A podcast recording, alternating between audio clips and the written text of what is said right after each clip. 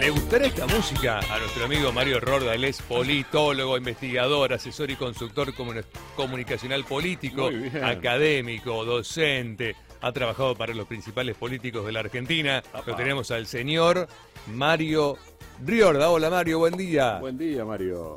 Buen día, no sé si en el año 86, 87, 88, no recuerdo, Ajá. Yo coleccionaba discos Sí. de vinilo en ese momento y Mira. luego también seguí coleccionando muchísima música. Mi primer disco de vinilo que compré en mi vida fue Bad de Michael Muy Jackson. bien, muy bien. si me gusta o no. Muy bien, Perfecto, la Mario. pegamos entonces. Mario, vos sabés, te quiero Mario, te quiero Mario. Bueno, lo tenemos a uno de los grandes politólogos de Argentina, un tipo que se ha un montón, ha asesorado un montón de, de políticos. ¿Se puede contar eso o no se puede contar? Vos decime. Se puede, pero no lo cuento. Ah, listo, ok, no, bueno, no lo cuentes, no lo cuentes, listo. ¿Lo puedo contar yo? No. Bien, listo, no se cuenta entonces. Bueno, eh, Mario, eh, se vienen las PASO. ¿Cómo estamos de aquí a las PASO? Eh, ¿Cómo quedó el gobierno golpeado después de, de unas elecciones que, perdón, las PASO no, que vienen las generales. Eh, ¿Cómo quedó el gobierno después de las PASO que fueron muy flojas para el gobierno? Bueno, no sé si ha cambiado mucho, creo que en este sentido el gobierno está reaccionando, convengamos que sí ha reaccionado, Sí, sí. más allá de- del ruido público que ha significado esa reacción, producto de una tensión interna o lo que llamamos muchas veces metafóricamente una implosión, ¿no? Claro. Eh, y ha reaccionado. Eh, en este sentido, me parece que están intentando generar algo así como una aceleración de la economía, por un lado, una liberalización de las restricciones económicas apuntando a yo diría, acciones que tengan que ver con eh, un aumento de, de- de la libertad individual de las personas. Y a partir de eso hay que pensar claramente cuáles son los efectos, ¿no?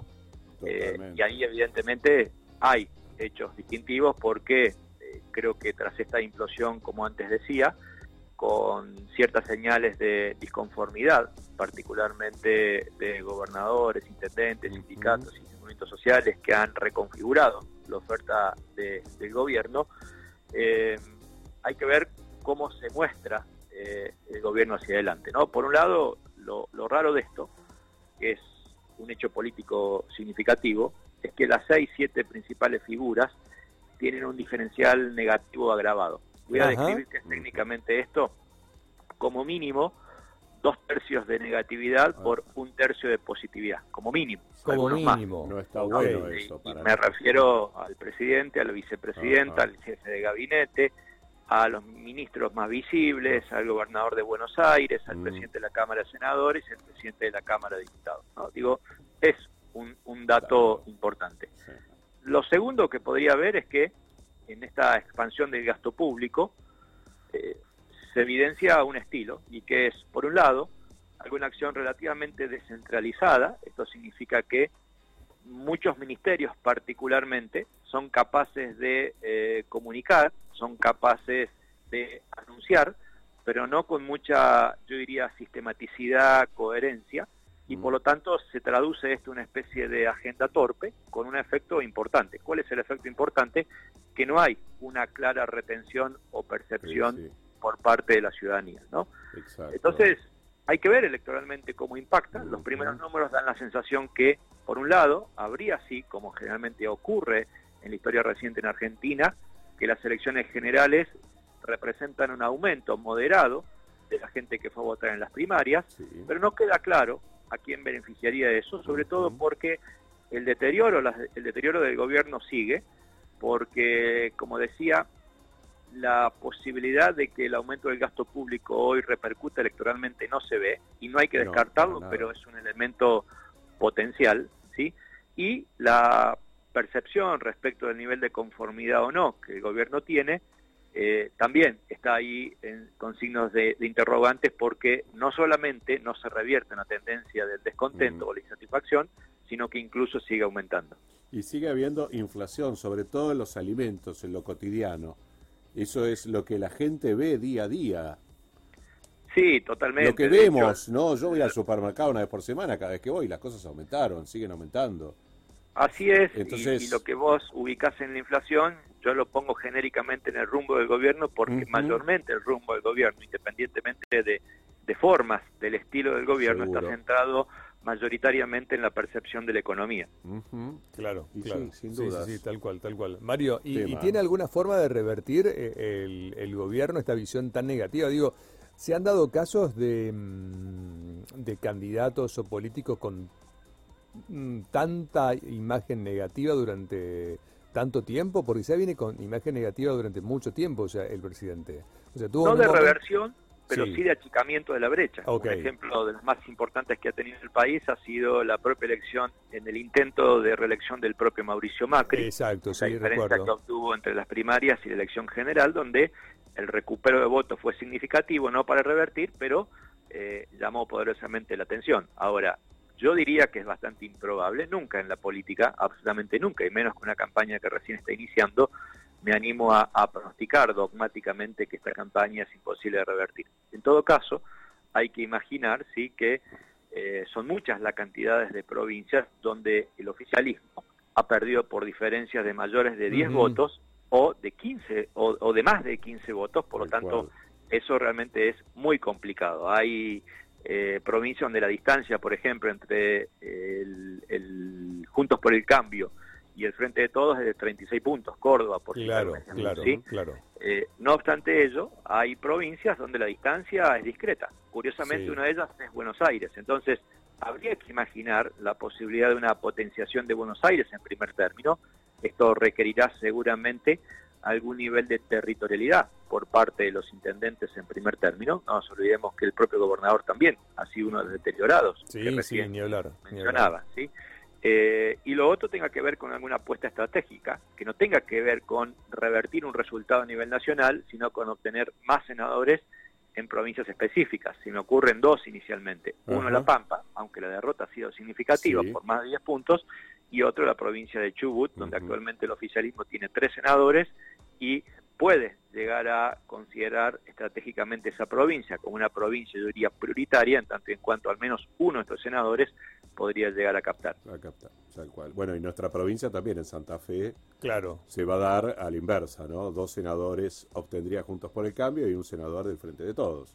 Así es, también es cierto que la provincia de Santa Fe es una de las provincias que quizás por el historial que ha producido particularmente el viejo sistema de ley de lemas, que luego fue reemplazado por otro sistema donde el protagonismo está en la boleta única, tiene un historial sumamente interesante. Santa Fe quizás de las, de las provincias más interesantes del país en el sentido de cómo tras una elección primaria puede rearmarse eh, el voto, ¿no? y, esto seguramente eh, va a significar algún corrimiento importante porque convengamos que prácticamente no hubo en todo el país una provincia que haya tenido tanto nivel de disputas eh, que han protagonizado la elección en los principales espacios, ¿no? Entonces, siempre se registra, pero a su vez el nivel de internas, se llamaría poderosa en ese sentido de que no fueron internas estéticas, estratégicas, donde había un claro ganador de arranque. Seguro. Todas, todas absolutamente todas las internas generaron niveles muy altos de expectativa, más allá de quien haya ganado o perdido, y esto claramente puede incidir en la reconfiguración electoral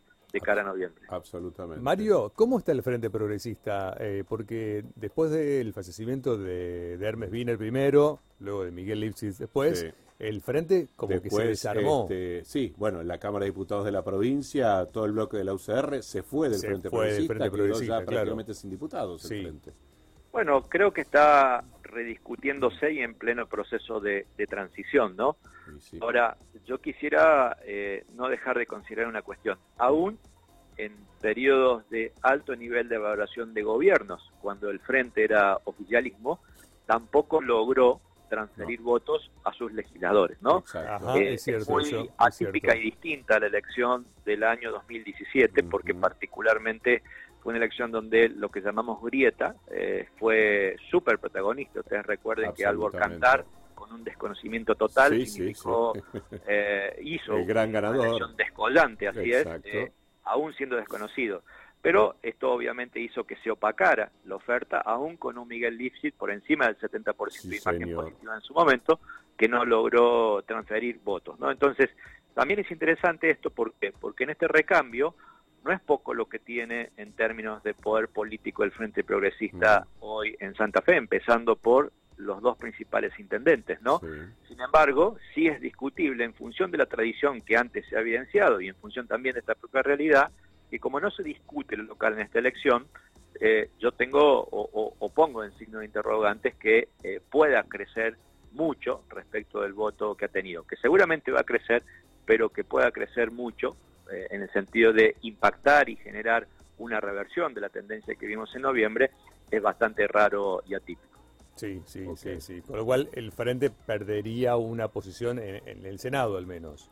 No, no, en el Senado Eh, no hay. No hay, no, pero bueno, no, no lograría en realidad, eso quería decir. No lograría porque se, vería- se llevarían dos lugares junto por el cambio y uno El eh, el peronismo. Todos. Claro. Así es, pero, pero nuevamente lo que quiero traer a la colación es que hoy pareciera ser que eh, la provincia de Santa Fe eh, no considera ni le da un rango de importancia enorme en esta discusión legislativa nacional al frente, cosa que sí se los da en elecciones ejecutivas. Sí, Sí, sí. Eh, frente a todo debate, eh, digo, no, no, no es menor, la derrota fue por muy poco eh, del Frente Progresista, Sí, es cierto. aún con un candidato que en su momento no representaba necesariamente el recambio, sino todo lo contrario, pero logró tener una representación territorial, empezando por los principales distritos, con, además con líderes muy jóvenes que también garantizan un protagonismo muy interesante hacia adelante. Por supuesto que una de las sangrías más importantes que ha tenido en términos electorales ha significado la salida del radicalismo progresista, si se quiere, ujú, claro, en la figura claro, de Maxi. Puyaro, ¿no? Y otros Exacto. líderes también, pero, pero que podríamos referenciar claramente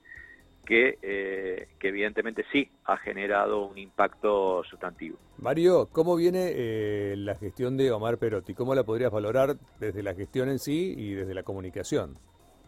Yo diría que regular, ¿no? Digo, eh, la gestión de Omar Perotti amenazaba con romper el tripartidismo en función de- de- del nivel de expectativas que había y sin embargo eh, la gestión de Omar Perotti ha ratificado el tripartidismo. Esto significa entonces que no hay necesariamente un voto castigo, pero claramente tampoco se evidencia un voto premio.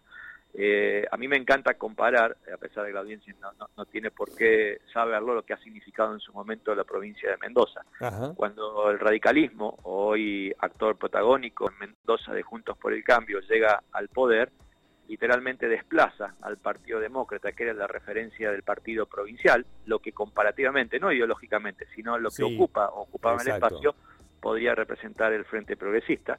Lo desplaza, lo absorbe, ¿no?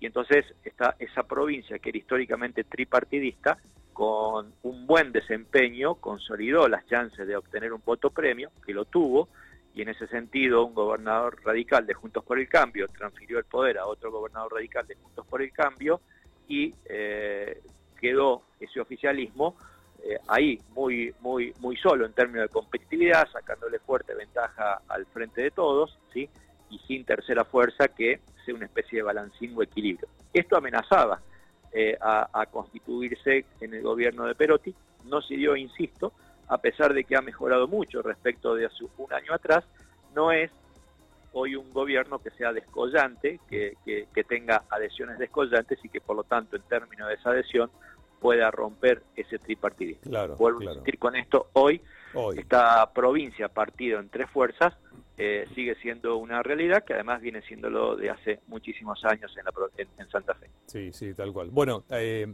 amigo, ¿seguís corriendo? ¿Cómo viene el running?